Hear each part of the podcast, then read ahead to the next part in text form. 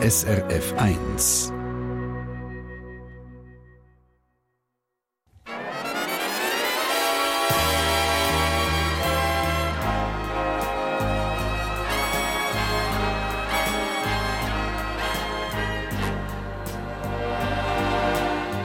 Persönlich.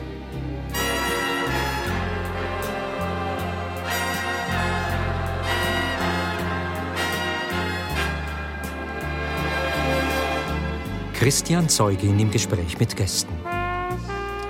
Und einen wunderschönen guten Sonntagmorgen an dem letzten Sonntag im Januar. Einmal quer durch die Schweiz, ob am Morgentisch, daheim oder unterwegs. Herzlich willkommen zur Live-Radio-Talkshow aus dem Casino Bern, natürlich auch im Publikum hier vor Ort. Guten Morgen miteinander.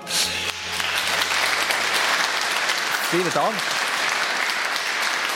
Es sind Geschichten, äh, so wie sie nur das Leben selber schreibt, wo man die Stunde persönlich kennenlernen. Ich verspreche Ihnen, Sie werden sich hier und dort vielleicht auch wiedererkennen. Es geht um das Leben, der Lebensweg, Freundschaften, Familie, Beruf, Berufung und wie findet man das Glück in dem, was man macht. Und so freue ich mich heute auf zwei ganz außerordentliche Menschen mit ihren Lebensgeschichten, die ich Ihnen hier vorstelle. Das ist auf der einen Seite Heidi Lutzdorf, Lehrerin, betreibt auf ihrem Hof eine eigene Spielgruppe, schafft aber auch mit Tieren und Kindern. Und wenn ich sage, sie ist Landfrau, in dieser Runde hat das eine doppelte Bedeutung. Sie wohnt tatsächlich mit ihrer Familie auf dem Land, Zuzisdorf im Emmental, hat aber auch bei der Landfrauenküche mitgekocht gerade im Herbst, vegetarisch. Sie ist 45, verheiratet und Mutter von zwei Töchtern im Teenageralter. Guten Morgen, Heidi Lutzdorf. Guten Morgen miteinander. Und gerade neben ihr der Matthias Morgenthaler. Er ist der in dieser Runde, der schreibt, geschrieben hat. In den letzten 25 Jahren hat er über 1200 Interviews geführt mit Menschen, die über ihre Berufswege, ihre Berufung erzählen. Auf der Suche nach einem Gleichgewicht auch zwischen Karriere, einem Berufsweg und persönlicher Erfüllung. Die Interviews die sind in Zeitungen und Büchern erschienen. Heute schafft er als Coach und begleitet Menschen zum gleichen Thema. Er ist 46, Vater von einer 15-jährigen Tochter und wohnt mit ihr und seiner Partnerin in Bern an der schönen Aare. Herzlich willkommen, Matthias Morgenthaler. Und wenn ich jetzt gerade gesagt habe, der Matthias Morgenthaler ähm, wohnt an der Aare, weiss sie, er geht jeden Tag in die Aare. Das sagt man einfach so. Tönt super, oder? Aber heute Morgen tatsächlich schon gemacht? Ja, darum bin ich wach und äh, hoffentlich frisch. um welche Zeit? Äh, Welt zu früh, ähm, äh, halb acht. halb acht äh, ist schon ein bisschen hell gewesen, das weiß ich. Und Temperatur, weiß man das eigentlich so als Aarenschwimmer, wie kalt oder wie mild oder wie warm die Aaren ist? Was? Ja, ich schaue jetzt nicht jedes Mal, weil die Schwankungen sind nicht riesig. Ja. Ich bin froh, hat es noch ein bisschen Wasser drin. Also Jawohl. Man kann fast nicht genug runter, dass man im Wasser ist im Moment. Und sie hat zwischen 5 und 6 Grad. Zwischen 5 und 6 Grad? Okay, und was macht das mit einem? Man kommt eine rote Haut über, äh, das heisst, die Blutung wird angeregt und wir haben also ein schönes Kribbeln die nächsten drei, vier Stunden. Aha. Und es ist ja schön zu merken, wie der Körper so eine Heizung in sich hat, die angeworfen wird, wenn man in die Kälte geht. Jetzt mache ich schnell eine repräsentative Umfrage im Saal. Wer hat das auch schon gemacht, bei 5 bis 6 Grad ins Wasser? Ich weiss, es sind etwa 120 Leute da, es sind jetzt etwa 5, 6 Hände da oben gesehen. Also es sind etwa 4 Prozent, plus minus irgendwie so. Okay. Heidi Lutzdorf, wie sieht es aus bei dir so? Äh, ja, gerade bei 5, 6 Grad nicht. Aber ich bin durchaus bereit, hier in kälteren Temperaturen ins Wasser ja. zu kumpen. Ja. so eine intensive Erfahrung, die mich so wirklich in, ganz bewusst in den Moment reinholt, äh, wo vielleicht auch gar kein Platz mehr da ist für andere Gedanken. Ist es so in dem Moment? Ja, das ist etwas vom Wunderbaren dran. Also man kommt so in einen Zustand, wie es wahrscheinlich unsere Urahnen, die da am Jagen waren, das Stammhirn, habe ich mir sagen, wird aktiviert. Ja. Also die Gedanken werden relativ ruhig. Und wie lange wie lang, wie lang bist du im Wasser, wenn du das machst? Ein paar Minuten. Ein paar äh, Minuten, okay. Hey, zwei, drei, je nach Laune. Wow, okay. Gibt es das auch in deinem Leben, dass es so einen Moment dir gibst? Heidi Lutzdorf? Ja, äh, ein bisschen mehr als ein paar Minuten. Ja. Für mich sind es so, ähm, so die Momente, wo ich in der Natur raus bin. Mhm. Ja. Das ist für mich ganz wichtig. So, ähm, der Wald ähm, ist zum Beispiel etwas ganz Wichtiges für mich. Einfach täglich zu Hause gehen, selbst mit dem Ross Allein oder mit, oder, nein, oder mit dir immer. Ja. Okay. Meistens ist der Hund dabei oder eben mit den Töchtern oder mit den Ross irgendwie ja. unterwegs sein. Und das so ganz bewusst wahrnehmen, ich glaube, das ist etwas, was mir äh, täglich ganz viel gibt. Ja. Mhm. Die wohnen ja relativ einfach und gut, dass man schnell in den Wald kommt. Genau, ja, das hat einen grossen Vorteil, ja. Ich weiss, Heidi Lutzdorf geht zum Beispiel auch immer am Mittwoch oben auf Bern, in Breitsch, mhm. ins Yoga. Mhm. Wieso? Ja, das hat angefangen, eigentlich, als ich in der ersten Schwangerschaft war und habe gefunden, ja, ich muss auch da mal etwas Gutes tun für meinen Körper und alle reden von dem Yoga mhm. und habe mal mit Schwangerschafts-Yoga angefangen. Und ich bin seitdem geblieben und habe einfach gemerkt, dass das äh, mittlerweile wirklich ganz, ganz wichtig ist geworden. Etwas, wo ich auch seit ein paar Jahren wirklich bewusst in den Alltag integrieren kann. Mhm. Und zwar nicht einfach die Übungen. Also ich mache jetzt nicht die, die nach um 6 Uhr morgens aufsteht und Yoga macht, aber ähm, Yoga ist für mich halt mehr als Bewegungsabläufe irgendwie machen, sondern es ist ähm, achtsam sein, es ist sein Körper lernen kennen, ganz bewusst können ähm, auch wahrnehmen, was einem gut tut oder? Und das merke ich im Umgang mit Kindern und Tieren ist das sehr, sehr wichtig und ist für mich auch wichtig geworden, ja für einen richtigen, guten Start in den Tag. Jetzt haben wir, mhm. da habe ich jetzt so äh, einen Auslösemoment oder eine Phase gespürt, eben Schwangerschaft, Mutter werden. Ähm, die Auslöser, die gibt es ja meistens, die einem dazu jetzt zum Beispiel auch bringen, in die Aaren oder in den Rhein zu springen. Wie war das Matthias Morgenthal? Was, was, hat es so einen Moment gegeben oder, oder wie ein Auslöser, der gesagt hat, jetzt muss ich, ich muss etwas machen? Ja, mit Schwangerschaft kann ich nicht dienen, aber äh, ich bin gezügelt und ich bin jetzt 15 Meter Weg in die Aare, darum ist natürlich, und dann hat man so selektive Wahrnehmung, hier waren jetzt fünf Leute im Saal, die gesagt haben, sie gehen in die Aare, mhm. aber wenn ich zum Stubenfenster raus schaue, sehe ich so alle 35 Minuten ungefähr äh, zwei reinsteigen und habe das Gefühl, alle machen alle das. Machen also, das hat mich wie neugierig gemacht. Und gleichzeitig habe ich mich mit Atmung, mit Kälte ein bisschen auseinandergesetzt. Ähm, es gibt den Wim Hof, der eine echte Bekanntheit hat, die Wim mhm. Hof Methode, die stark auf Kälte und Atmung setzt wo einfach sagt, wir sind so in einem Komfort in unserem Leben. Manchmal auch beruflich, aber auch rein in unseren klimatisierten Wohnungen, in unseren warmen Sachen. Also wir werden gar nicht mehr denen extrem ausgesetzt. Und das ist echt etwas, was uns stärkt, was uns gut tut, was uns lebendig fühlen Und ich einfach, ich dachte, ich probiere es einmal aus und dann habe ich am nächsten Tag wieder Lust gehabt. Also ich bin nicht so ein Disziplinenmensch, der sagt, äh, ich mache jetzt das 365. Ich sage auch nicht, ich mache es jeden Tag. Ja. Es hat sich jetzt so ergeben, dass ich es ziemlich jeden Tag gemacht ja. habe. Aber das, ist das wäre meine Frage, oder? Ich, ich, ich, ich bin äh, ausgesprochen gerne Warmduscher, gibt das jetzt gerade zu. Aber auf der anderen Seite finde ich das extrem spannend. Oder? Und ich, ich könnte mir vorstellen, es geht dem einen oder der anderen auch so, wenn ich es jetzt gerade zulasse. Was ist der Einstieg? Also muss man gerade von Anfang an, ein paar Minuten, oder, oder geht man zuerst ein paar Sekunden in ein kaltes Gewässer rein? Was, was? das Stichwort schon gegeben. Also Warmduschen ist das eine und dann gibt es ja noch so, wenn man den Hebel über tut, gibt es eine ja, andere Temperaturempfindung. Okay. Also Duschen wäre quasi der Einstieg. Also kalt duschen wird empfohlen als Einstieg. Es, es okay. hilft, wenn die ja. Männer machen ja das zum Teil, wenn die nicht gerade vom Ehrgeiz treiben in die kältesten Fluten ins Eisbad ja. ja, sicher. Ja. Am Schluss einfach mal eine halbe Minute äh, kalt duschen. Das könnten wir uns gerade alle mal vornehmen. Also ich sehe hier Nicken im Saal, mindestens bei der einen oder anderen, die anderen denken so, äh, mal schauen. der erste Reflex vom Körper, der sagt, es ist furchtbar, der leitet sich eben relativ schnell okay. und dann kommt so ein Frieden. Schön. Das persönlich auf SRF 1 mit neuen Einsichten in äh, Körperertüchtigung mit der Heidi Lutzdorf, Lehrerin, Pädagogin Fozisdorf und Matthias Morgenthaler, Autor und Coach aus Bern. 1200 Interviews, habe ich gesagt, äh, mit Menschen hat Matthias Morgenthaler in den letzten 25 Jahren, innerhalb einem Vierteljahrhundert geführt zum Thema Beruf, Berufung, Karriere. Man könnte jetzt sagen, wenn es irgendjemand gibt, wo weiß, was Menschen im Beruf glücklich macht oder sogar was Menschen generell glücklich macht, denn er. Also, was macht uns glücklich? Ja, eben, das Rezeptbuch habe ich noch nicht geschrieben. äh, ich schreibe auch darum noch immer weiter und habe immer noch so Begegnungen, weil, weil ich glaube, es gibt nicht eine einfache Antwort. Aber mhm. natürlich haben wir mit der Zeit so... Gibt es etwas, wo, wo, wo sich wie durchzieht?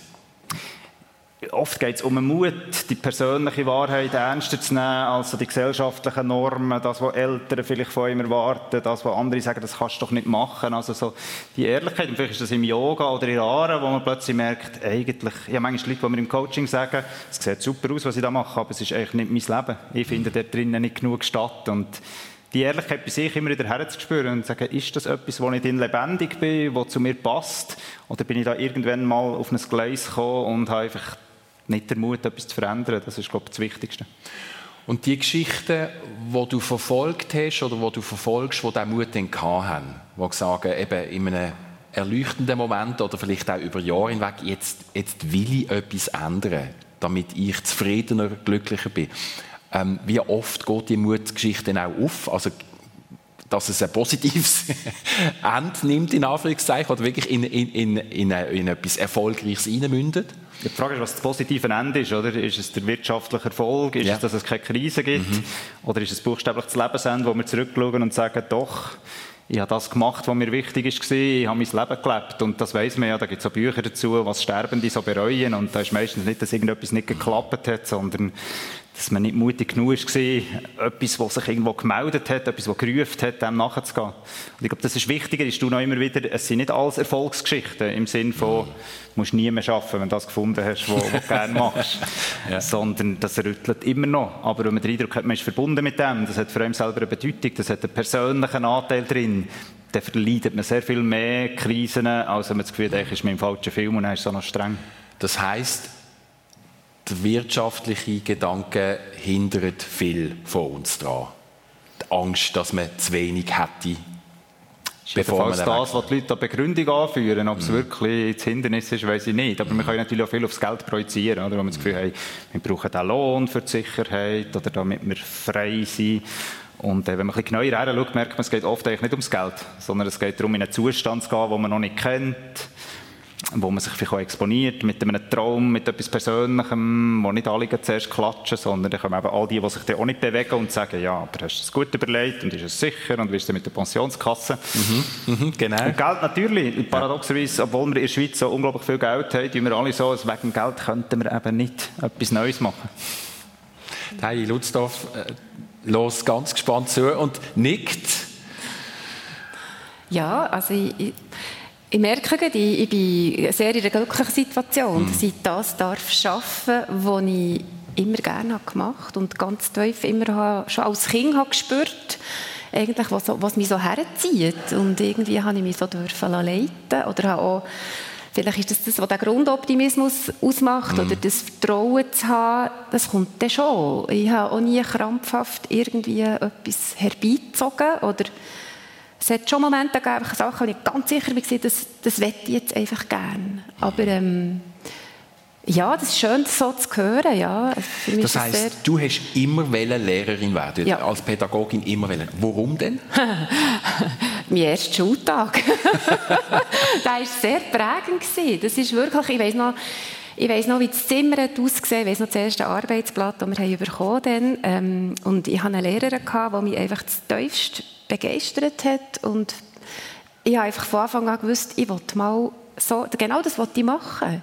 Ich was, genau was hat die Lehrerin ausgezeichnet? Was ist ja, die war super. Gewesen. Die hat, die hat können Stimmen verstellen. Die, hat einfach, die ist so auf uns Kinder eingegangen. Wir haben theatert und wir haben viel gesungen. Und die hat Geduld mit uns. Und ich war so begeistert von ihr und habe wirklich einfach immer gewusst, dass das mich in diese Richtung zieht. Und ähm, von dem her war eigentlich mein Berufsweg relativ mm. klar, gewesen, was ich gerne machen möchte. Es hat glücklicherweise auch geklappt, dass ich diesen Weg eingehen durfte. Und, ähm, und so hat es sich eigentlich nachher über all die weiteren Jahre hergezogen. Ja. Dass ich, es hat sich dann, das eine hat wie das andere ergeben. Oder? Also. Ja. Das heisst zum Beispiel auch die Spielgruppe nachher ja. auf dem Hof ist aus dieser Freude an der Arbeit mit den Kindern heraus entstanden? Ja, ganz fest. Also die eigenen Kinder waren da und die waren in diesem Kleinkinderalter. Gewesen. Und dann haben auch noch die Schwiegereltern den Betrieb gehabt. Und ich habe einfach gesehen, die Kinder wollen gar nicht spielen auf dem Betrieb. Die wollen arbeiten, die wollen anpacken, die wollen mit ihrem Sandkastenschüffel in den Mund gehen, das Mais geben und die wollen helfen wischen. Und ich habe dann gedacht, ja, die haben auch die grossen Bässe, das geht ja gar nicht. Und die mega Schaufeln. Und, und dann ist so wie das Setting eigentlich wie für mich plötzlich ganz klar gewesen. Also, das, was ein Landwirtschaftsbetrieb kann bieten kann, das ist eigentlich all das, was ein Kind braucht. Und das ist so schön gewesen, dann dürfen, diesen Weg zu gehen, das können zu teilen nachher. Also, dann ist natürlich gekommen, ja, was haben wir für Möglichkeiten, was können wir anbieten. Und dann war relativ klar, gewesen, dass ich mit meinem pädagogischen Wissen, das ich schon habe, ganz gäbige Spielgruppen eröffnen kann. Und das haben wir dann gemacht, zusammen mit meiner Schwiegermutter habe ich das gemacht. Und das war super. Gewesen. Also das ist, hat total Anklang gefunden von Anfang an. Und jetzt bin ich das achte Jahr unterwegs. Ja, und daneben immer noch als Lehrerin tätig? Ja, ich ja. habe glücklicherweise mit den Teilbensen, die man darf haben, als Lehrerin ähm, immer können Teilbensen arbeiten mhm. Und mir ist es immer wichtig gewesen, dass ich irgendwie noch einen Fuß in der Schule habe. Und die Schule ist so mein, ist so mein Grundpfeiler. Ich bin sehr gerne Lehrerin und ähm, und haben wir das immer noch behalten. Zwar mit ein paar Unterbrüchen und habe die Schulhaus gewechselt und ja, jetzt wieder in einem sehr glücklichen Team. Und das muss ich vielleicht auch noch anfügen. Also das ist auch immer für mich wichtig gewesen, dass, wo ich arbeite, ist das eine, also so der Direktkontakt mit den Kindern, aber ich bin auch nie allein. Also es ist immer ein Team, das mich begleitet.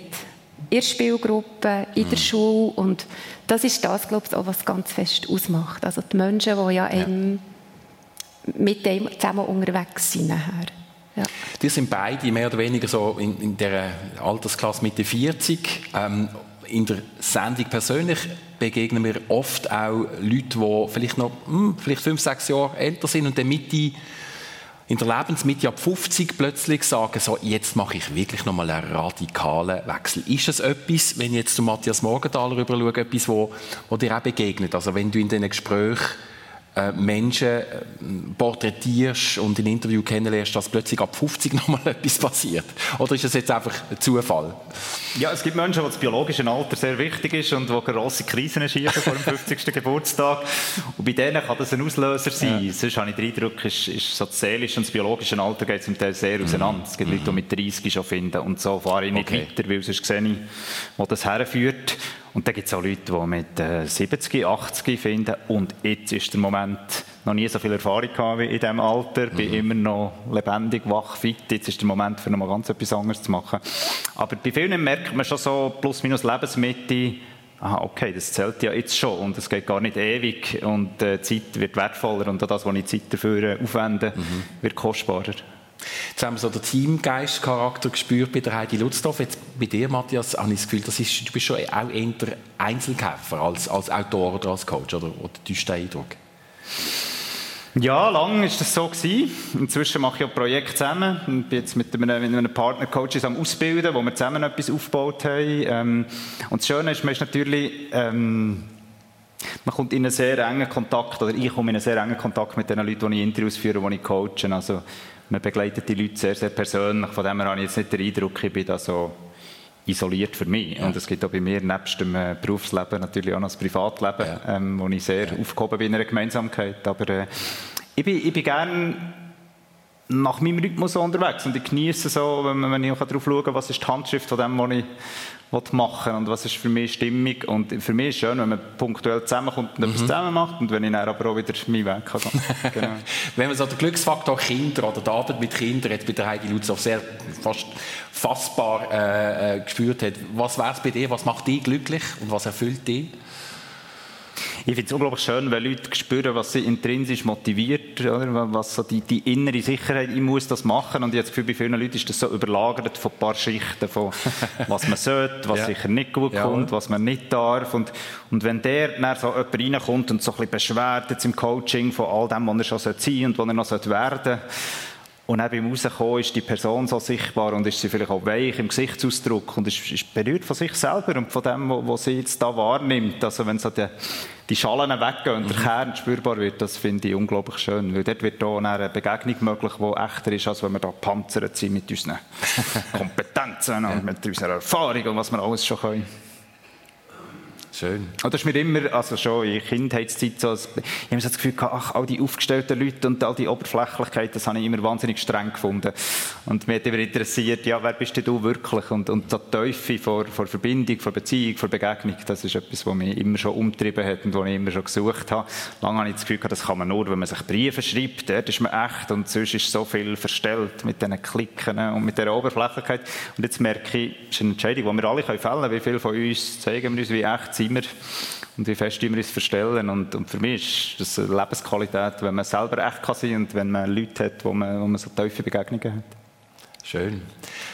Sagt er selber auch mit einem deutlich entspannteren Ausdruck im Gesicht. es wird so viel angenehmer, ja. wenn das ja, darf ja. stattfinden. und ich sehe auch in den genau. Firmen, was passiert, wenn es eben nicht darf stattfinden und alle sich so müssen schützen mhm. und, und irgendetwas müssen spielen, was sie gar nicht sind. Jetzt müssen wir noch schnell über die Landfrauenküche reden, Heidi Lutzdorf. das interessiert mich.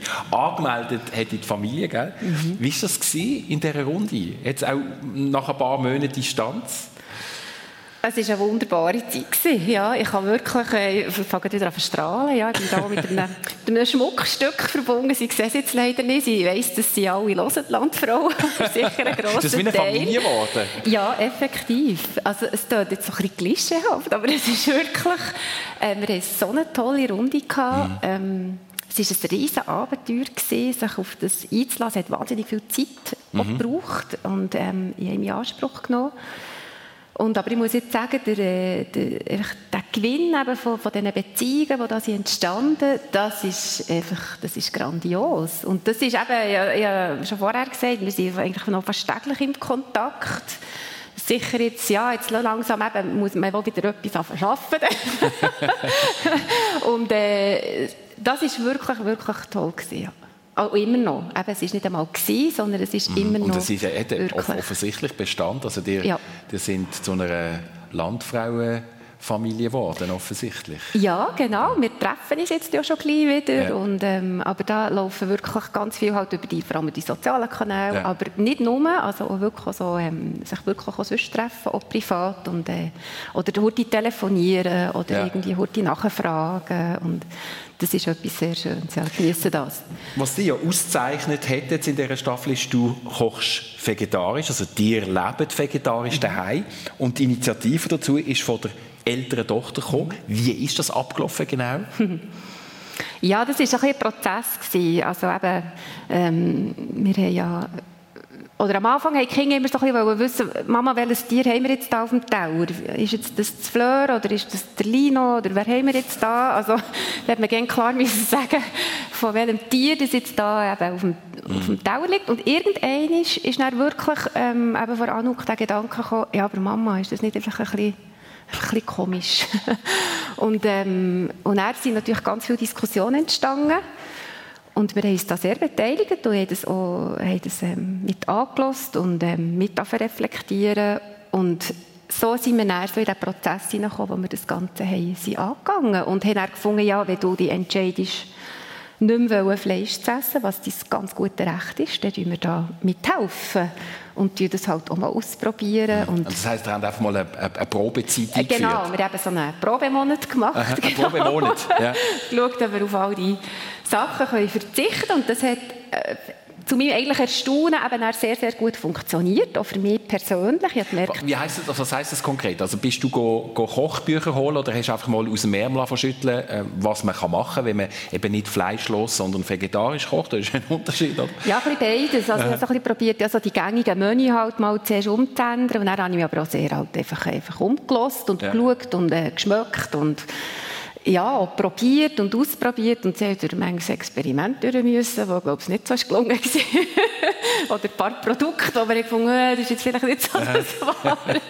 Aber äh, das hat sich dann, ja, ich bin halt sehr gerne in der Küche und für mich ist das wirklich eine grosse Herausforderung die ich sehr gerne angenommen habe. Und dann hat sich das einfach eigentlich so eingespielt, ohne dass wir da irgendwie haben das gross haben, äh, als Religion in unserer ja. Familie irgendwie haben gemacht haben. Aber alle haben so. mitgezogen am Schluss. Ja. Es war wie ein gemeinsamer Entscheid mhm. von euch vier am Ja, also ich bin glaube ich so ein bisschen die Zweite gewesen, und die Jüngere hat dann plötzlich auch gefunden, ja, vielleicht auch jetzt nicht so, genau, sie möchte jetzt lieber auch nicht mehr. Mhm. Und dann haben wir halt dann so nah dies nah, über einen längeren Zeitraum ist das dann entstanden. Genau. Und was heisst denn das jetzt für, einen, für einen landwirtschaftlichen Betrieb? Also haben ihr, ist das bis in die Produktion hineingegangen? Also genau. Das ja. findet man jetzt bei euch? Ja, genau. Einfach die, also quasi die, die eiweißhaltigen Produkte, mhm. die jetzt eben mehr sind, auf dem Ackerbau abgepflanzt worden, für das wir wirklich auch selbstversorgend dürfen sein, auch im vegetarischen Bereich und nicht Produkte, die irgendwo müssen herholen müssen. Und das hat sich dann bewährt und so fahren wir jetzt, ja. Genau. Aber die sind nicht vegan. Das wäre ja Nein. noch der Next Step, die nächste Stufe. Nein. Und da sagen ihr? Nein, ich denke, wir sind sehr bewusst unterwegs mhm. und ähm, ich glaube, das lenkt jetzt für uns so. Ich glaube, das muss man selber ganz fest spüren, auch dort, also was einem, was einem gut tut und was eben nicht. Und uns tut jetzt das so, wie wir jetzt unterwegs sind, ist das für uns stimmig und stimmt das. Wie haben die anderen Landfrauen eigentlich darauf reagiert, als sie gewusst haben, das ist eine vegetarische äh, Im ersten Moment habe ich gedacht, oh, jetzt bin ich da die, oh, jetzt bin ich da die, vegetarisch ist.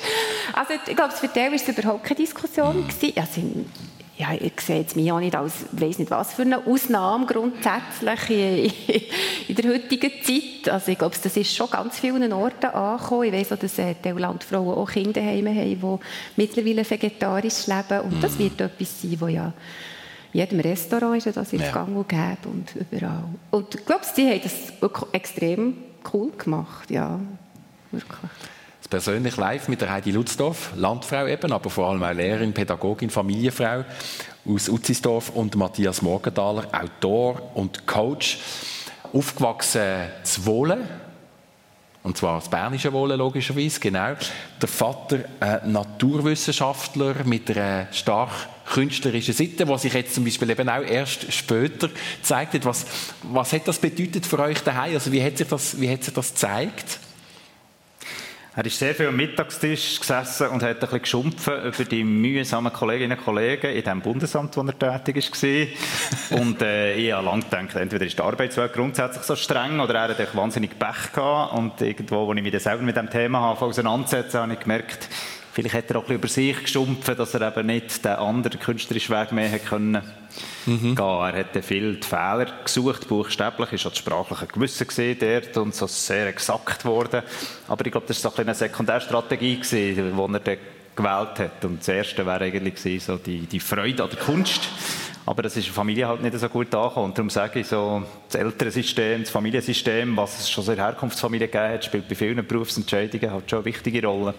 Eben, es hat der Hans Morgenthaler gegeben. Ist das der Onkel, Großonkel gewesen? Ja, ist die Onkel, mein Großonkel, ja. Jawohl. Wo ein bekannter Autor war in der Schweiz, aber auch ein schwieriges Leben hat. Und hat sich das in dem Sinn so durch die Familie durchgezogen, dass man gesagt hat, nein, künstlerisch tätig sein ist schwierig. Ja, das war so der Künstler, der brennt hat für das, so mit der Leidenschaft, aber auch mit der grossen Tragik und äh, ist mit 39 halt elendiglich gestorben, ist mittellos gewesen, mm. also so alles, was man in einer Anwaltsfamilie was sonst sehr geregelt und sehr gut situiert ist, der Burgdorfer Stadtpräsident, der noch zu dieser Familie gehört, ähm, hat man nicht so gerne gesehen. War ein bisschen das schwarze Schaf gesehen. Und wo mein Vater, der hat auf Malen leidenschaftlich gerne in seinen Teenagerjahren, der hat sein Vater, der Militärjurist war und gewusst hat, was sich gehört und was nicht, hat ihm das relativ schnell austrieben und relativ ja. heftig. Ja. Und später hat er das ab dann ausgelebt? Später, wenn wir zu Wohlen waren, ist er in die Trachtengruppe eingetreten und hat dann auf Theater spielen und hat dann wieder so ein Ventil gehabt für für Kunst und ist sogar mit fast 80 noch im Stadttheater einmal auf einer Bühne als Laienschauspieler gestanden in einer Ballettproduktion. Er hat nicht Ballett gemacht, er war so der alte weiße Mann gewesen. Und das ist für ihn sehr, sehr etwas äh, berührendes, wertvolles gewesen, weil da gleich noch mal etwas stattgefunden hat, wo er sonst nicht in dem Ausmaß leben konnte, wie er es hätte wollen. Und haben ihr über das geredet oder ist das einfach so, das hat er einfach gemacht? Er hat vieles verdrängt von, von dem, was er nicht hat dürfen leben, vielleicht auch vom Schmerz. Er war jetzt nicht der, der viel über das geredet hat, aber äh, mir Mutter und mir ist es glaube schon bewusst gewesen, was es für ihn für einen Stellenwert ja. hat. Und äh, man hat auch gemerkt, dass er, also er hat aufleben auf der Bühne. Er ist mehr, mehr auf der Bühne wohl gewesen, als ich jetzt a priori bin. Ja. Merkt man überhaupt nicht. ähm, künstlerische Seite in der Familie, ich glaube auch der Vater, oder, was Musische eingetragen hat, bei der Heidi Lutzdorf. Ja, er ist äh, mal... Äh, Jetzt muss ich schauen, dass ich es nicht falsch sage, wenn er zulässt. er war ein Sängerbub in Bern. Jawohl. Ja. Genau. Und er hat, ähm, äh, also ein strenger Knabe, hat man das, glaube ich, gesagt. Ich weiß nicht, mhm. die gibt es, glaube ich, nicht mehr. bin nicht sicher. Und ähm, ja, er war sehr ähm, auch musikalischer. Gewesen. Wir haben sehr viel Lieder daheim. Äh, wirklich immer, es war viel Musik bei uns daheim im, im Haus. Und das äh, hat mich sehr geprägt. Ja, genau. Ich bin auch immer sehr mit Musik umgehen, eigentlich in meinem Leben. Ja, genau. Ich habe mir notiert im Vorgespräch, Heidi, äh, es sei eine sehr glückliche Kindheit gewesen. Das habe ich wirklich dick unterschrieben. Wie hat sich das geäussert? Also was, was, was hat die Kindheit so glücklich gemacht? Ja, ich denke, dass ich sicher sehr, wirklich sehr liebevolle Eltern habe, immer noch habe. Ähm, ich habe wirklich dürfen in einem sehr behüteten Umfeld dürfen aufwachsen. Einerseits die Familie, aber sicher auch das ganze Umfeld. Also wir, haben, wir sind im Hofil aufgewachsen, wie so wie vom damaligen Lehrersemmer, also in diesem Höfel.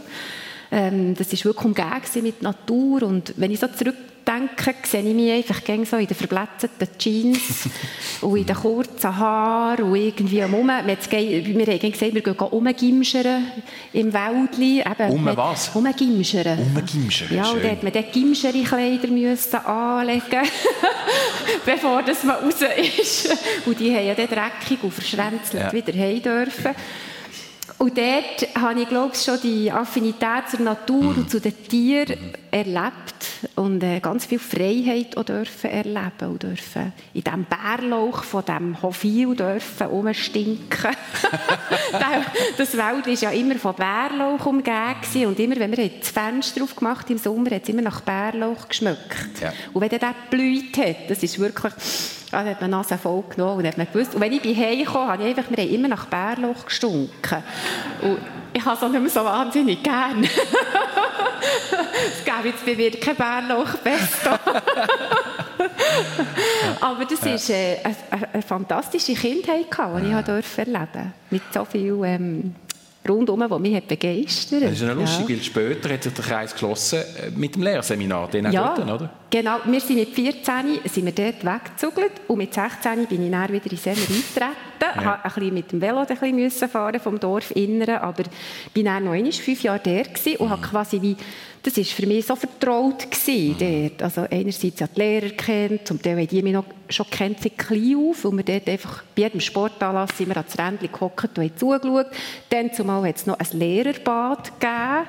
Das ist der Lehrer vom Kanton Bern. Ähm, ist das dann zumal, haben das die in den Ferien gratis können brauchen Ich glaube, das haben ganz viele nicht gewusst, darum war das ja. leer. Gewesen.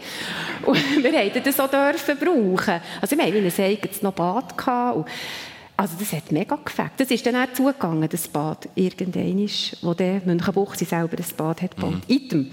Aber äh, ich komme so ins Schwelgen. Ja, also das ist wirklich, wirklich äh, sehr schön gewesen, ja. Und, und die Sommerzeit auch, das ist, äh, die, der Lehrersommer ist wirklich für mich, das ist, das ist echt dasjenige gewesen, ja. Da bin ich sehr sehr aufgehoben gewesen. Also wenn du nicht Lehrerin geworden wärst, wärst du glaube ich, Kindergärtnerin geworden. Ja, Aber ja, auf jeden Fall mit Kindern arbeiten. Ja, unbedingt, ja. genau, das war so der zweite Plan. Gewesen. Dann muss ich halt noch ein Zwischenjahr machen und dann, zumal noch ein Kinderzimmer nachher. Genau. Typ A-Matur ähm, im Fall von Matthias Morgenthal. Und das hat, glaube der Vater auch schon gemacht. Also ich bin so ein bisschen auf der Suche nach, wie viel von dem exakten äh, Spruchgewissen ist denn vielleicht doch auch weitergegangen an Sohn, in deinem Fall. Ja, wenn ich ihn gefragt habe, bei einem Begriff, den ich nicht verstanden habe, was das heisst, hat er immer gesagt, es kommt aus dem Griechischen sowieso, aus Jawohl. dem Latinischen sowieso. Und ich habe noch gefunden, das ist noch spannend. Wenn man Griechisch und Latinisch kann, kann man offenbar alle Wörter verstehen. Und das äh, hat mich dann motiviert, im Gimmer auch Griechisch und Latinisch zu haben. Ich habe es allerdings schon bei Matur nicht mehr so gut können, mhm. wie er mit 75 mhm. immer noch. Das hat wahrscheinlich mit der neuen Pädagogik zu tun, dass man viel so mit Sprüchen und Versen gelernt hat und er noch sehr exakt. Ähm, aber ja, die Sprache, also es ist sicher, wir haben beide ein, ein Flair ähm, für Sprache gehabt. Ich habe allerdings gemerkt, dass ich nicht der sein der bei den anderen Fehler geht, anstreichen Also bei der Bundredaktion hat es auch den Moment gegeben, wo man hätte können Sprachpapst werden aber ich habe gedacht, einfach mit roten Leuchtstiften den Leuten Artikel ja. durchlesen und dann die ins Fächli tun. Das ist äh, nicht die Rolle, die ich gesucht habe. Ja. Inspirieren ja. zu etwas, ohne die Sicherheit zu haben, ist fast schöner, als zu schauen, dass ja, keine Fehler. Äh, mit was habt ihr euer, euer erstes Geld verdient? Sackgeld vielleicht? Ja, ist naheliegend bei mir. Kinderhüten. Kinder Und in deinem Fall, Matthias Morgenthau? Äh, Mikrokasse und Bouleverarbeitungsinstitution. Dort hätte ich auch schon Vegetarier werden Das war, bei mir ein das war mein Bärlocherlebnis wahrscheinlich. Ich habe weniger Poulet gegessen als so Schön. Was, glaube ein ganz wichtiges Jahr war, oder prägendes Jahr, ist das sogenannte Zwischenjahr. Wo man manchmal sagt, ja, er hat ein Zwischenjahr gemacht und dann nachher hat es dann angefangen. Aber im Fall von Matthias Morgenthal ist das, glaube ich, wirklich ganz, ganz ein wichtiger Dreh- und Angelpunkt. Was ist denn dort passiert in dem Zwischenjahr nach der Matur? Nicht das, was meine Mutter gerne hatte, gell? ich habe immer gesagt, nach der Matur, Gimmer, da ist man so lange in die Schule gegangen, auch weil man nicht genau gewusst hat, was man näher machen will. Ich wusste, wenn ich jetzt das Studium in Angriff nehme, irgendwann habe ich die Genussschule und Hörsaal. Ich brauche dann einfach ein Jahr nach der RS, die ich übrigens mit dem Waldhorn bestritten habe. Also die Musik ist auch noch ein wichtiger mhm. Teil in meinem Leben. Und äh, meine Mutter hat es gerne gehabt, wenn ich vor der RS schon organisiert habe, was ich näher mache und vielleicht auch etwas, was ich mal lehre, so richtig hart arbeiten, auf dem Bau oder Friedhofsgärtner oder so, ist, äh, hat sie mich gesehen. Und ich habe immer gesagt, ich schaue wenn ich zurückkomme. Ich sehe schon, irgendetwas kommt dann schon. Und dann habe ich die Zeitung geblättert, Stelleninsrat, sie dann noch viel in der Zeitung gesehen und äh, ja, habe es gesehen von einer Firma, die ich nicht kennt habe, für eine Kaderstelle, wo ich nicht in Frage gekommen bin, aber hat es eben geheißen, gute Deutschkenntnisse, sie auch erwünscht. Und ich habe dann gesehen, eben doch, dass es drei, vier Fehler hatte in diesem Inserat und habe das dann äh, so angestrichen, wie ich es später nicht mehr wollte. Und hat dem Personalchef geschrieben, es freut mich, dass er so Wert legt auf gute Deutschkenntnisse und vielleicht interessiert es ihn, es hat ein paar Fehler im Inserat. Ich habe er umgeschrieben mit Matthias Morgenthaler arbeitslos. Meine Mutter, darf man glaube sagen, hat sich ein bisschen geschämt, das war unangenehm.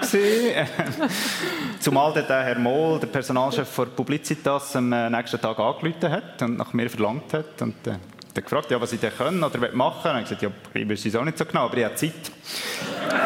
Und dann habe ich gemerkt, dann bin ich einen Tag schnuppern, habe gemerkt, da geht es darum, ins Rad zu verkaufen, mhm. am Telefon hauptsächlich. Und äh, drei Tage später habe ich dort angefangen und habe ein Jahr dort äh, gearbeitet. Und so bin ich in Berührung gekommen mit, mit echtem Arbeiten, Wirtschaft, aber auch mit Zeitungen. Wer schafft für Zeitungen? Wer schreibt die Beilagen vom Bund, wo ich dann den Inserat dafür verkauft habe? Und hatte einen äh, unglaublich guten Chef gehabt, der leider heute nicht da sein kann, aber sonst auch wäre gekommen, der Uli Zahlen, wo, wo ich so gemerkt habe, was es ausmacht, wenn jemand etwas einem zutraut und, und etwas ermöglicht, was man selber noch gar nicht einfordern könnte, weil man nicht weiß, ob man es kann. Und der hat mir dann ermöglicht, dass ich beim Bund kann über Beruf und Berufung, über äh, Arbeitsthemen schreiben kann. Und das Studium, das ich dann noch gemacht habe, habe ich gemacht, damit ich auch mal noch etwas so richtig abschließen und seriös machen. Aber es war jetzt für mich nicht ausschlaggebend für einen weiteren Weg. Und das denke ich halt oft im Coaching, wenn Leute sagen, ich mache jetzt noch ein Zweitstudium und noch ein MBA und noch eine Weiterbildung. So dem, dem Weiterbildungsrucksack füllen, das ist, äh, ja, es kann, es kann gut sein, wenn es eine Motivation dafür gibt. Aber manchmal ist es wichtiger, wenn man ein Jahr hat, wo man einfach nicht festgelegt ist und oh, Sachen dürfen passieren. Und auch Menschen, die je nachdem, also ich höre jetzt eben einen Mentor, der rum war, ja. hat offenbar eine wichtige Rolle gespielt. Ja, das ist ja schön. Wir müssen uns gar nicht alles im Leben so hart erarbeiten, wie wir meistens meinen. Also manchmal längt es, wenn man das Gefühl dafür hat, was einem berührt, was einem anspricht. Aha. Und dann gibt es Menschen, die eine Tür auftun oder die vielleicht einen gleichen Traum haben und sagen, du, ich würde da mitmachen. Ich kenne sogar noch jemanden, der hat noch, was weiß ich, die Immobilie dafür oder der hat ja. schon eine Firma. Und äh, das frage ich oft Leute im Coaching. Was, was gibt es für Mentoren in deinem Leben? Was gibt es für Leute, die dich vielleicht auch inspirieren? Wie jetzt deine erste Lehrerin? Ja, genau. Ähm, dass man so ein bisschen auftut dort und merkt, ja, man muss nicht alles durch Fleiss und Konsequenzen und so sich erarbeiten. Hat es das gegeben in deinem Leben? Also jetzt mal abgesehen von dieser ersten Lehrerin, wie hat sie eigentlich geheißen? Das war Trudi Studer.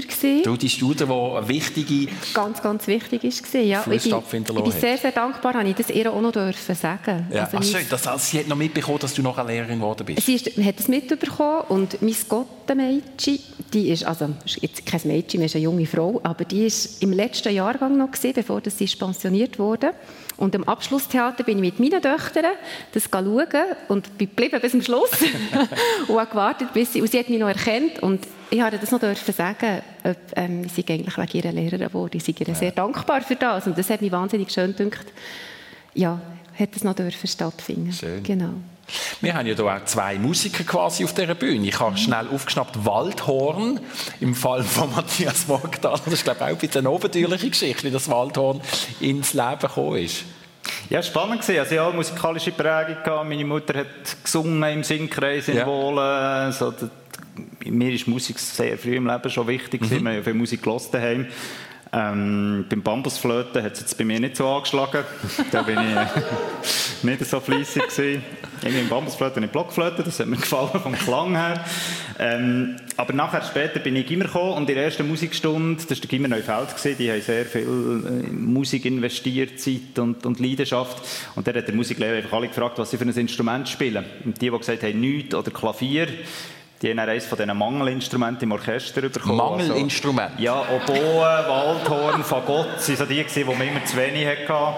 Und dann hat sie gesagt, ja, wir haben da noch eins im Schrank, kannst du das gerade heimnehmen? Und morgen ist die erste Stunde und ich bin heimgekommen und äh, dann haben wir sich ein bisschen gestaunt, dass ich jetzt da mit einem Waldhorn heimgekommen Ich gesagt, weißt du, das ist eines der schwierigsten Instrumente? Ich habe gesagt, ich weiß gar nichts, ich habe es einfach mit heimbekommen.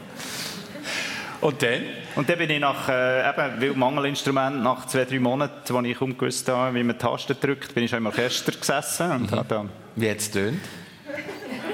Ja, es hat auch übernommen, das Instrument, Glücksspirale.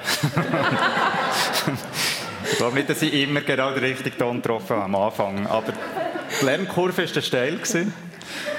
Und äh, eben am Schluss dann, habe ich gemerkt, Militär habe ich jetzt keine natürliche Affinität gehabt, aber da hat mir, jemand gesagt, du, du, wenn du über Musik das Militär kannst machen, kommst du erstens ein super tolles Instrument über und zweitens lernst du die Schweiz kennen, weil du überall in der ganzen Schweiz gehst, vorspielen Drittens bist du eher im Gar unterwegs, also am Umroppen, das hat mich auch noch sympathisch gedacht.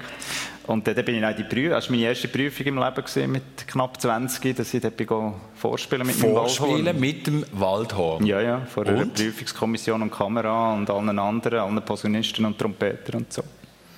Ja, ich war nervös, gewesen, aber ich habe ein bisschen mehr Töne getroffen als am Anfang und äh, habe Bescheid bekommen, dass ich da im Militärspiel Militärmusik aufgenommen bin. Das ist ja, ja, ich meine, das ist jetzt ernsthaftes Spiel, oder? Das ist dann nicht einfach so ein bisschen ja, mit der Glücksspirale, ja. genau, sondern... Nein, wir haben sieben, acht ja. Stunden pro Tag nicht können üben, das ist ja schön. Man, hat ja viele Leute, die sagen, ich habe nie so viel Zeit vergütet wie im Militär und wir haben viel wirklich mit dem Instrument geübt. Es waren sehr spannende Leute, gesehen, viele Berufsmusiker dabei gehabt, die dann und heute? Weg eingeschlagen Ja, heute bin ich Waldhandspieler im Ruhestand, also ich habe... Es ist etwas, weil es so ein kleines Mundstück ist, braucht sehr eine gute Muskulatur und ich musste Tag, eine Stunde pro Tag mindestens müssen üben und das bin ich nicht jederzeit ja. bereit gewesen. Und es ist auch kein Leisungsinstrument, also je nachdem, wo man wohnt und wie es tönt, haben nicht alle Nachbarn Freude. Ja. Dirigentin haben wir da auf der Bühne. Ja, ja, ich habe zeitlang habe ich dürfen noch dirigieren, genau. Also angefangen, ich Was für eine Formation denn? Ah, ja, einfach die Jugendmusik. Also ich bin in Jugendmusik gross geworden, in Münchenbuchsee. Das war eine coole Zeit. Gewesen. Wir sind, ich so mit 11, 12 bin ich dann mit der Querflöte eingetreten. Ich hätte eben gerne so ein, wie hast du das genannt, das Instrument? Weißt du? Das Mangelinstrument? Ja, das Mangelinstrument. Ich hätte eben gerne Oboe gelernt, ich mit ah. 10. Und dann hat es geheißen, bin ich vorspielen bei Musiklehrer, hat ich gesagt, ja, nein, solange das die Augen so weit vorne kommen beim Dreiblasen, geht das nicht. Und dann gefunden, okay, ja, ich würde mir empfehlen, noch zwei Jahre zu warten. Und dann gefunden, nein, ich wollte jetzt ein Instrument lernen. Ich habe jetzt vier Jahre die Blockflöte eben gehabt, die Altflöte und viel größere Finger, bekomme ich auch nicht mehr, dass ich noch ein grösseres, und ich habe gefunden, nein, ich wollte jetzt ein, ein, ein, ein ein richtiges Instrument lernen. Und die Oboe hat mir eben immer wahnsinnig gefallen. Aber das ist normal, oder? Dass der Augen ein bisschen Ja, es hat auch schon ein bisschen so Druck Aber es hat ihm auch unglaublich Angst gemacht. Und nachher äh, hat mein Vater hat eine CD gebracht, äh, mit einem Orchester drauf, und drin ist eine Querflöte vorgekommen. Und dann habe ich gefunden, ja, no, dann nehme ich halt die Querflöte, das geht auch. Du Ringer, das, das kann ich auch jetzt mit 10 schon lernen. Und so war es dann gesehen. Und dann bin ich äh, mit Jugendmusik eingetreten und bin dort bleiben hängen, bis ewig. Und dort habe ich so meine Jugend eigentlich erlebt. Also Ausgang, wir hatten zweimal Woche Probe gehabt. Und das ist für mich wirklich so. Dort sind ganz viele Freundschaften entstanden. Und wir sind all die Musikfest und Auftritte. Und das hat mega gefällt. Also wir sind wir waren dann auch noch eine grosse Truppe, gewesen, wirklich. Also ich weiß nicht, zu Spitzenzeiten waren wir vielleicht 60 Kinder. 60 Kinder? Ja, und das war wirklich spitzenmässig. Das hat okay. dann mit den Tamburen und also das war ein Fest. Gewesen. Ja, ja. Und nachher ist mir dann eben mal zu alt für die Jugendmusik. Und nachher habe ich irgendwie auch durch den Semmer halt, im Semmer ist ja Musik auch immer ganz, ganz wichtig gewesen, habe ich dann, ähm, das Angebot, haben dann den Kurs gezahlt, irgendwie für Jugendmusik und ich bin dann dort irgendwie Vizedirigentin geworden und habe dann das auch übernommen, ein, ein Jahr lang, und, und bin aber dann auch wieder in die grosse Musik gewechselt. Also das hat, dann so, mhm. hat lange Zeit eine grosse Rolle gespielt, mhm. genau die, die musikalische oder die Blasmusikseite nachher. Und bin aber nachher irgendwie noch in Gesang gerutscht. Ich weiß gar nicht mehr genau, wie das ist gegangen. Und habe eigentlich nachher mit dem Gesang noch fast mehr Gefallen an Musik gefunden. Also auch durch den Sommer, wir haben immer Chor mhm. singen, Einzusingen, das war auch immer ganz wichtig. Gewesen. Und habe dort nachher gefunden, mit der Stimme bringe ich noch einmal mehr Emotionen über, die ich spüre, als über Querflöte. Und dann habe ich angefangen, noch mehr investieren in Gesang. Genau. Singen ist, glaube in der Familie herum und heute, Matthias Morgenthal? Ja, ich singe gerne. Und die Stimme, finde ich, ist ein unglaublich ja. spannendes Organ. Oder? Also ich habe schon mit, mit äh, Leuten zusammen Interview geführt, aber auch Auftritte gehabt, die sagen, über die Stimme erkennen wir eigentlich, wie es um uns steht, was stimmig ist, je nachdem, ob die klingt oder ob die eingegangen ist. Und, und das ist schon eine Möglichkeit, wenn ich gesagt habe, sich selber spüren, oder? Also wenn das schwingt in einem, dann ist das ein wunderbares Instrument, ja. Mit den Kindern kann man nicht grossartig singen, oder? Oh, ja. Also das heisst, bei euch auf dem Hof tönt es immer. Ja, es ist noch lustig, die Dreijährigen, die, also die, die hocken wirklich und hören einfach mehr zu. Ja. und jetzt aber auch viele Kinder, die wirklich auch so die Affinität haben, wirklich einfach und ich habe dir auch noch ein Lied und dann fangen sie etwas an verfingen. Also wir sind viel, oder einfach so am Trällerlen, auch so, jetzt mhm. mit den Kleinen.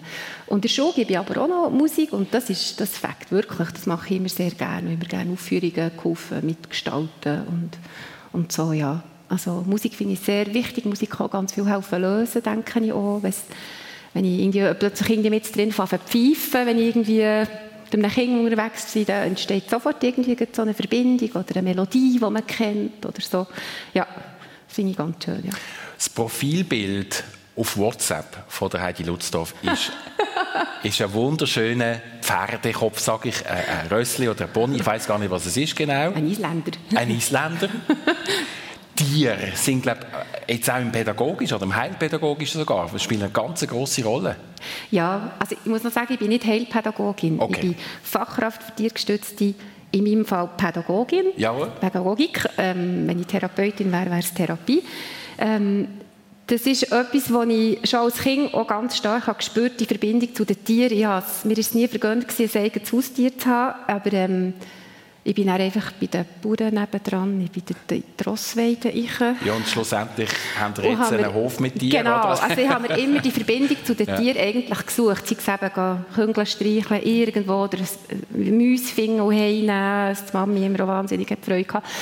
Ähm, Item, äh, und das Tier ist lustigerweise ganz wichtig geworden, ja.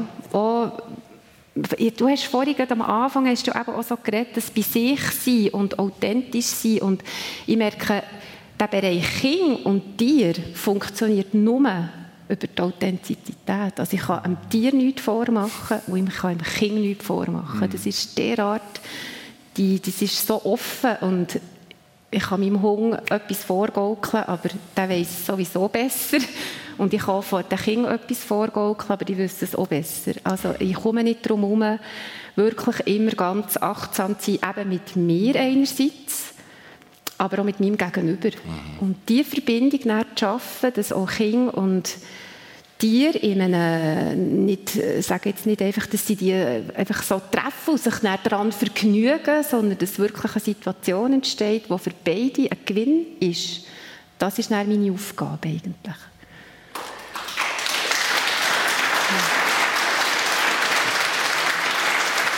Wie habt ihr? Ja? Darf ich etwas Kleines ergänzen? Ja. Ich war mal als Journalist an einem Seminar, wo Manager mit Ross zusammengebracht wurden.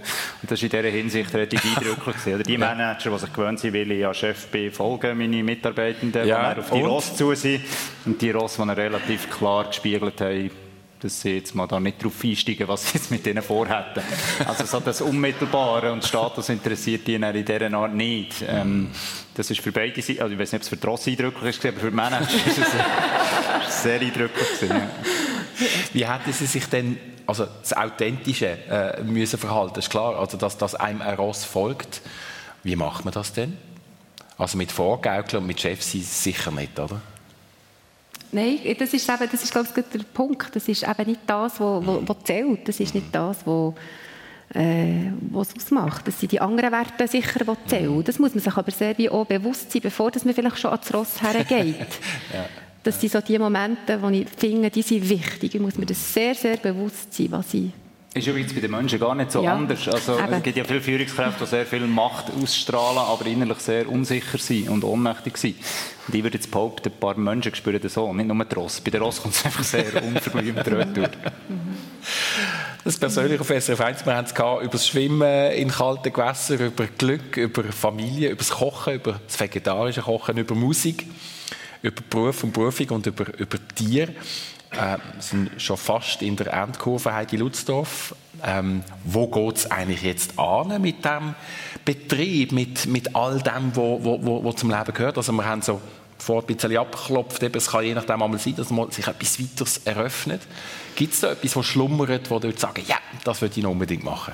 Ja, es gibt so, sicher so Bereiche, ich denke, da möchte ich noch mehr darüber wissen. Mhm. Also es sind so, äh, im Moment sind so ein bisschen die geht es mehr so auch im Kochbereich vielleicht so in die Kräutersachen rein, okay. etwas, wo ich noch, ich bin eben nicht die, die das so vorantreibt. Jetzt merke ich, es kommt so ein Moment, wo jetzt ein bisschen Ruhe muss entstehen, es ist viel passiert und ähm, ich glaube, sie lassen jetzt einfach mal ein bisschen la, la sein. Mhm. Und ich finde, das braucht auch immer wieder vielleicht auch ein bisschen Mut, mal gerade nichts voranzutreiben, sondern mhm. mal schauen, was, was entsteht. Matthias Morgenthal, was entsteht gerade in deinem Jahr, das noch relativ jung ist. Ja, mehr, mehr Natur sein, mehr auch den Körper einzubeziehen in meine Arbeit. Ich bin stark, schon intuitiv, aber auch viel mit Kopf und Wort äh, unterwegs. Und ich staune jetzt an dieser Coaching-Ausbildung, was man, was man spürt, was einem der Körper zurückmeldet, wenn man zum Beispiel verschiedene Optionen, die man hat, soll ich das machen, soll ich das machen, einfach mal reinsteht und reingespürt, wo plötzlich Leute sagen, ja, das kräuselt mich ganz komisch oder ich spüre eine Freude, eine Energie und äh, da möchte ich selber noch mehr darüber herausfinden und persönlich ist es ein bisschen weniger vor einem Bildschirm oder in einem Besprechungsraum sein und noch mehr, nicht nur mehr in Aaren, sondern in all den Elementen der Natur. Das ist etwas, was mir einfach lebendig hält und was mir sehr gut tut. Schön. Danke vielmals, dass ihr euch Zeit genommen habt. Vielen Dank für euren Besuch persönlich.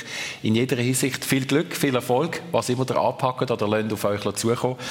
Alles Gute. Das war es persönlich. Merci vielmals fürs Interesse und Ihnen allen eine gute Woche.